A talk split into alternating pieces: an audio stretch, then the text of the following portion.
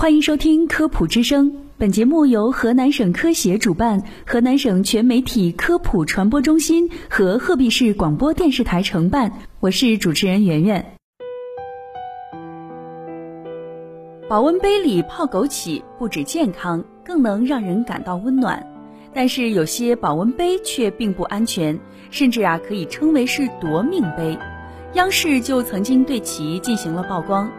在节目中。北京市消协购买了五十种品牌的保温杯检测，结果显示有十九种保温杯重金属含量超标，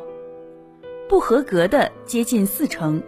湖南三湘都市报调查发现，一些重金属超标的保温杯还在货架上售卖。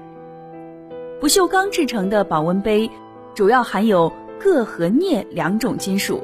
中国科学院上海有机化学研究所黄小雨研究员在湖南卫视《新闻大求真》节目中介绍，因为这两种金属不会生锈，钢中含铬越高，抗腐蚀性就能越强，而铬与镍配合使用，可以提高强度，使不锈钢具有更强的不锈耐蚀性等性能。食品级不锈钢材料一般为三零四不锈钢或三幺六不锈钢，有不法商贩或无良商家为降低成本，使用二零幺不锈钢。二零幺不锈钢里铬和镍的含量比较低，在干燥情况下不会生锈，但是如果放在浴室或潮湿环境下会生锈。而三零四不锈钢和三幺六不锈钢。铬和镍的含量比较高，在潮湿的环境下也不会生锈。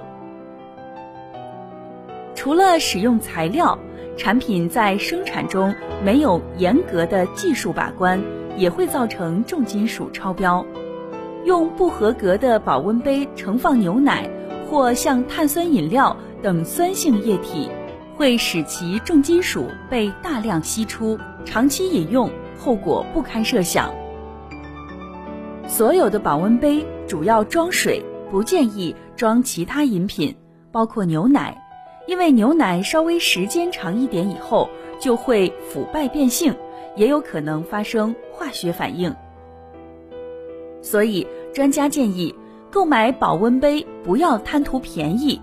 如果产品标注为二零幺不锈钢，千万不要购买；标注三零四或者是三幺六不锈钢的产品。一旦发现，在使用过程中出现生锈的情况，就要立刻停用。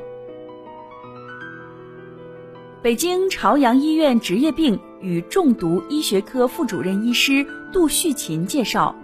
保温杯材料中的铬毒性与其价态有关。金属铬对人体几乎无毒害作用，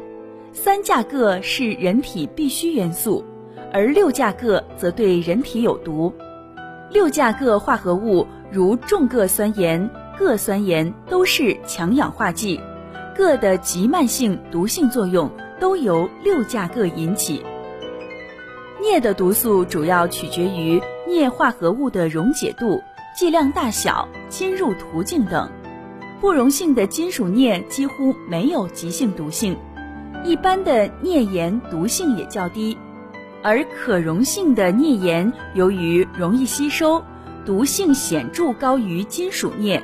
目前国家还没有镍中毒国家诊断标准，但杜医生表示，其确实对身体有损伤。